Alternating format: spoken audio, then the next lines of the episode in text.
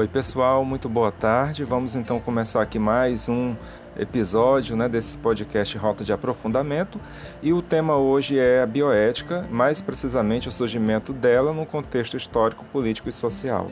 Então a primeira coisa que nós podemos ressaltar para o surgimento da bioética é exatamente a importância que teve os movimentos sociais. Na ética ambiental do século XX houve uma característica muito forte deles? E esses movimentos sociais, eles reivindicavam, né, eram reivindicativos e afirmativos em diversas áreas, tanto política como sociais. Né? Em alguns exemplos disso foi no campo do direito, por exemplo, o reconhecimento é, reivindicado pelo movimento de igualdade de gênero, o fim das políticas de segregação racial, e a gente lembra muito da figura de Nelson Mandela, e reconhecimento dos direitos e da cultura de minorias étnicas e outros movimentos é, mais pacifistas. Bem, mas a partir dos anos 60 também, o campo científico, cultural e comportamental, eles foram impactados por, uma por várias revoluções. A principal delas, ou a primeira delas pelo menos, foi a revolução sexual, em grande parte atribuída ao uso da pílula anticoncepcional pelas mulheres. E concomitantemente, ao mesmo tempo, né, o desenvolvimento tecnológico, científico e industrial possibilitou a produção em larga escala de produtos industriais, agrícolas, implicando aumento dos níveis de poluição e contaminação em escala global. Então nós temos aí dois eventos que são eventos capitais. Primeiramente, uma questão do corpo, uma questão sexual, uma independência em relação ao corpo, uma discussão que até hoje está em pé, que ninguém nunca consegue resolver é, e talvez nunca consiga resolver pôr um ponto final. Talvez nem necessite tanto desse ponto final, mas muito mais de uma reflexão constante.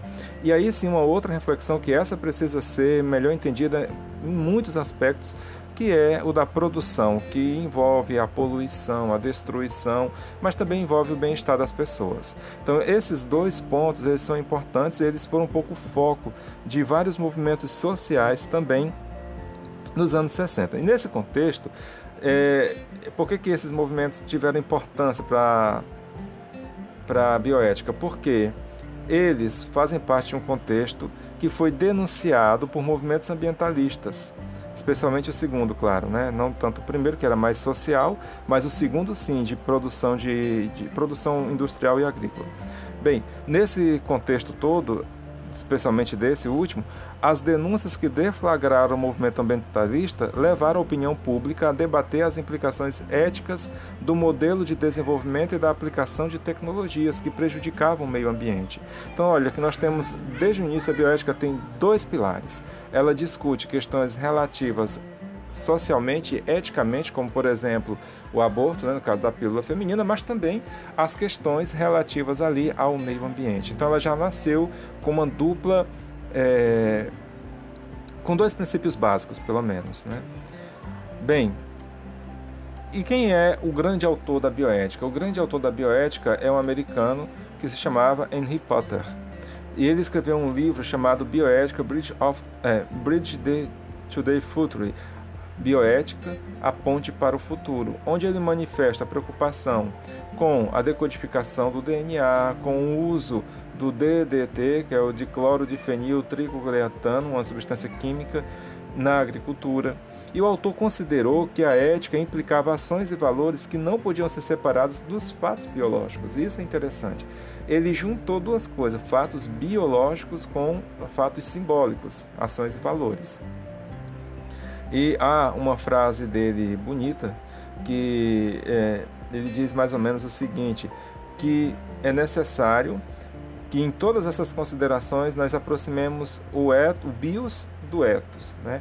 entendendo a bioética como um saber que é interdisciplinar, é aplicado ao saber científico, mas também ao saber moral, tá bom?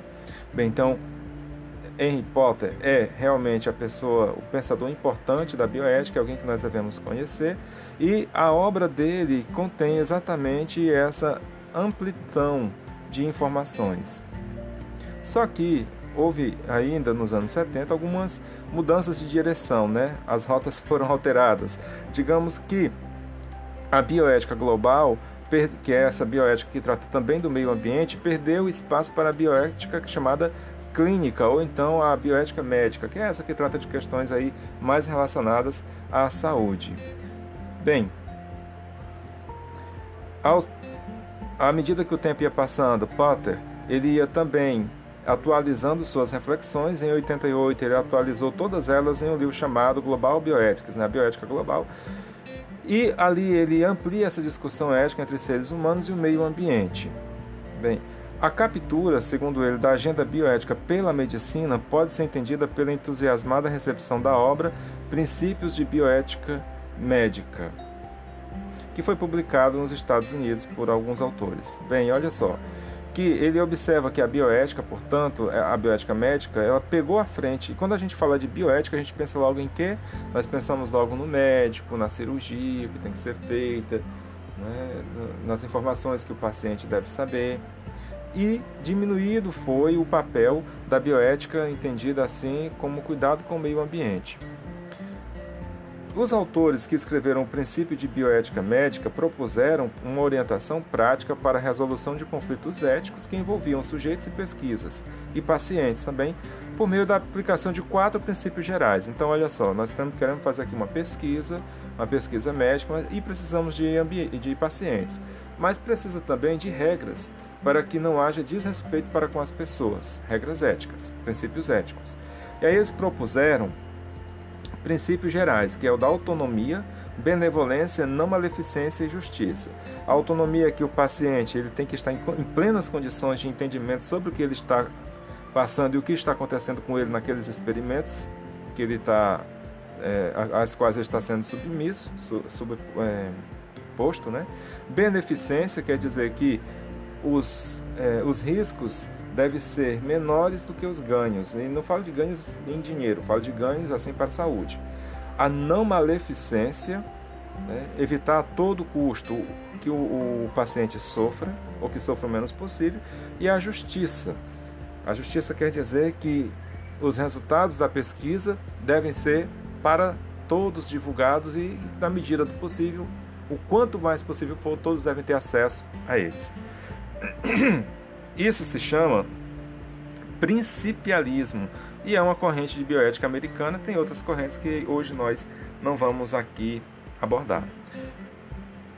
E nesse mesmo período, dos anos 70 para frente, vocês vão lembrar da figura dos hippies, né? aquele pessoal que usava calça longa, boca de sino, faz um certo sucesso até hoje.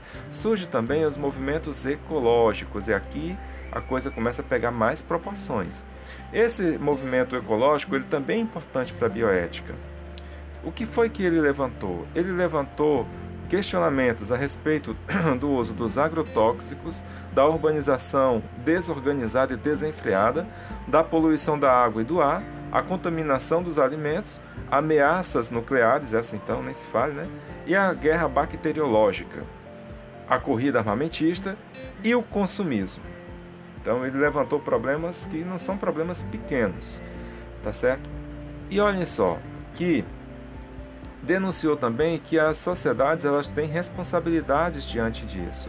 E esses ecologistas, eles propunham uma reflexão embasada no uso de fontes de energia alternativas, controle biológico das pragas, controle da poluição do ar pelas indústrias e meios de transporte e o fim da devastação dos recursos naturais.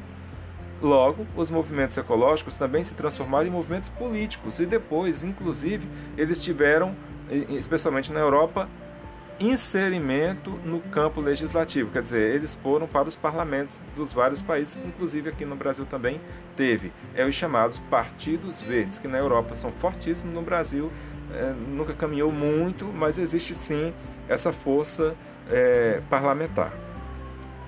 Tá bom? No Brasil é um caso curioso porque foi uma contramão muito grande. Foi um momento de desenvolvimento industrial, urbanização, expansão da fronteira agrícola do norte para o centro do país e a intensa exploração de recursos naturais. Também foi um momento de ditadura militar e depois que houve em 89 a redemocratização do país, o movimento ecológico também se identificou com o movimento ecopolítico que entrou mais fortemente na política aqui no nosso país. Bem, Potter também se perguntou Por que, que a bioética ficou mais conhecida clinicamente do que globalmente, como a gente chama essa bioética que cuida também do meio ambiente? E ele atribuiu isso a uma ideologia americana, a um sonho americano, né? que a partir dos anos 70 impôs a desconfiança a qualquer crítica à ideia de livre mercado e desenvolvimento. Na cabeça americana dessa época, o livre mercado e o desenvolvimento explicam muita coisa e para Porter especialmente o motivo pelo qual a produção da bioética ficou voltada para questões ecológicas e ambientais, e as ambientais foram ignoradas até o final dos anos 90, quando começa o redescobrimento das ideias dele, Potter, na Europa. E é quando começa também a preocupação mais fortemente com o cuidado ambiental. Tanto é que ali nessa época nós temos a chamada Rio Eco 92, que é um, movimento, um momento importantíssimo da bioética para a ONU e para as políticas depois de implementação de melhorias ambientais. Por hora, gente, é isso que nós podemos ressaltar sobre esse contexto do surgimento da bioética. Para os meus alunos, eu vou mandar uma atividade. Para você que não é meu aluno, vale a sua sugestão, tá certo? Um abraço a todos, espero ter contribuído com o aprofundamento desse tema.